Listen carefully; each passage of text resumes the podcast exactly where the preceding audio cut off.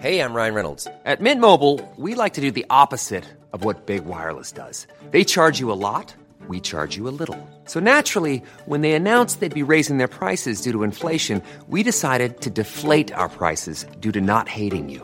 That's right. We're cutting the price of Mint Unlimited from $30 a month to just $15 a month. Give it a try at mintmobile.com slash switch. $45 upfront for three months plus taxes and fees. Promo rate for new customers for limited time. Unlimited more than 40 gigabytes per month. Slows. Full terms at mintmobile.com.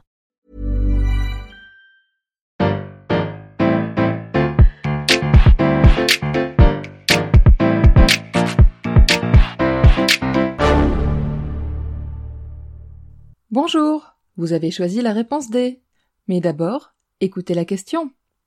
Aujourd'hui, sur la thématique fait divers, la question est qui est considéré comme étant la voix du crime ou de la justice? À partir de 1887 et l'affaire du triple assassinat de la rue Montaigne, les journalistes se rendent compte que le crime fait vendre du papier. C'est ainsi que naissent les faits divers ou la rubrique des chiens écrasés, une catégorie de journalisme particulier qui regroupe le récit des accidents, les larcins, les crimes et les meurtres. Les faits divers et leur place de plus en plus grande dans les journaux papier, radio ou télé est très critiquée, notamment par le sociologue Pierre Bourdieu. Mais tout cela, je te l'ai déjà expliqué dans une réponse précédente. L'un des plus grands faits diversiers et chroniqueurs judiciaires du XXe siècle, que l'on a parfois surnommé la voix du crime ou la voix de la justice, c'est Frédéric Potcher. Il est né le 11 juin 1905 à Bussang dans les Vosges. Une région qu'il décrit comme ayant le goût du drame, le petit Grégory nous le prouvera en 1984, et il a couvert tous les grands procès du XXe siècle. Mais Frédéric ne commence pas sa carrière dans les faits divers, ou en tout cas pas seulement. Dans les années 30, il rédige plutôt des critiques de théâtre. D'ailleurs, il a été un peu acteur pour son oncle, fondateur du Théâtre du Peuple, et il a tenté d'écrire des pièces, encouragé par Louis Jouvet. Mais il écrit aussi sur les crimes, notamment celui de la rentière de la rue Lamarck. Son rédacteur en chef le reprend parce que son papier n'est pas assez sanglant. En 1937, pour le journal Paris Soir, il chronique l'affaire Weidmann qui est, en France, la dernière exécution publique. Pendant la Deuxième Guerre mondiale, il travaille à Beyrouth comme éditorialiste pour les services d'information de la France combattante. Sa carrière de chroniqueur judiciaire à la radio commence réellement en 1945, puisqu'il chronique pour la radiodiffusion française le procès du maréchal Pétain. Il suit aussi en 1947 le procès de l'ancien ambassadeur de Vichy à Paris, Fernand de Brinon. Il le raconte ainsi. Après mon deuxième compte-rendu de procès de Fernand de Brinon, j'étais devenu réellement le chroniqueur judiciaire de la radio d'État.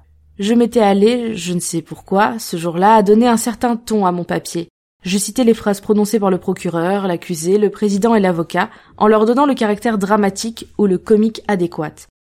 En même temps, je m'efforçais de ne pas trahir la vérité.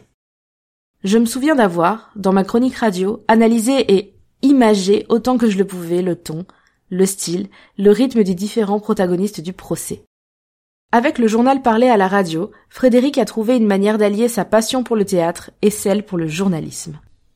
En 1951, il apparaît pour la première fois à la télévision, car il reçoit un prix récompensant les meilleurs journalistes radio.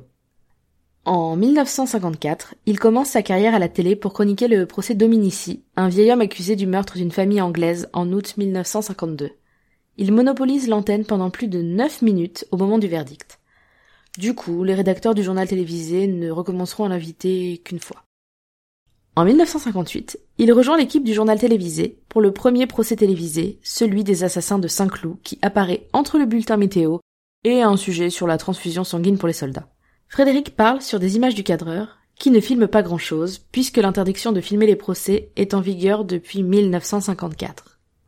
Dans la forme, il met en place une formule qui ne bougera pas pendant les années 60. Soit il est filmé dans la salle d'audience, soit il est filmé depuis un studio sur fond neutre et il lit tantôt assis, tantôt debout ses notes. Il semble qu'il se fiche complètement qu'on le voit ou qu'on ne le voit pas et il travaille exactement comme pour la radio. Pour animer un peu, on voit parfois des dessins d'audience faits par son comparse Bib. Ce que crée Frédéric Potcher, c'est plutôt la chronique judiciaire que les faits divers. Plus le temps passe, plus il devient théâtral et il improvise. Il imite les voix des différents protagonistes. Euh, des citations. J'ai tout simplement fait mon compte rendu télévisé, banalement, comme je l'aurais fait pour la radio, mais en m'adaptant à la télévision tout de même, en me souvenant qu'il fallait donner un portrait du bonhomme et qu'il fallait essayer de le montrer. Et j'ai donné certaines répliques exactes de l'accusé, du président, de l'avocat général et de l'avocat. En janvier 1960, il commence à jouer devant la caméra. Il essaye de rendre les émotions du procès. En un mot commençant, il met en scène la justice.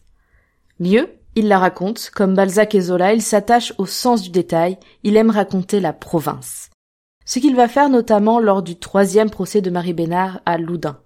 Il se sert de l'événement criminel pour parler des classes sociales et des inégalités entre elles.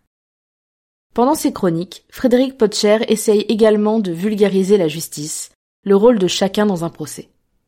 Dans les années 1960 toujours, il commente beaucoup de procès à teneur plus politique, dont le célèbre procès du nazi Eichmann, celui du général Salan ou le procès de l'attentat du petit Clamart contre le général de Gaulle. Frédéric Potcher, avec sa voix, sa façon de raconter les prétoires, a sans doute contribué à forger le goût du public pour les histoires judiciaires et pour les histoires sanglantes. Frédéric Potcher, c'est la genèse de Faites entrer l'accusé. Bravo, c'était la bonne réponse. Pour aller plus loin sur le sujet, retrouvez les sources en description. La réponse D est un podcast du label Podcut. Vous pouvez nous soutenir via Patreon ou échanger directement avec les membres du label sur Discord. Retrouvez toutes les informations dans les détails de l'épisode. À demain pour une nouvelle question sur la thématique gastronomie.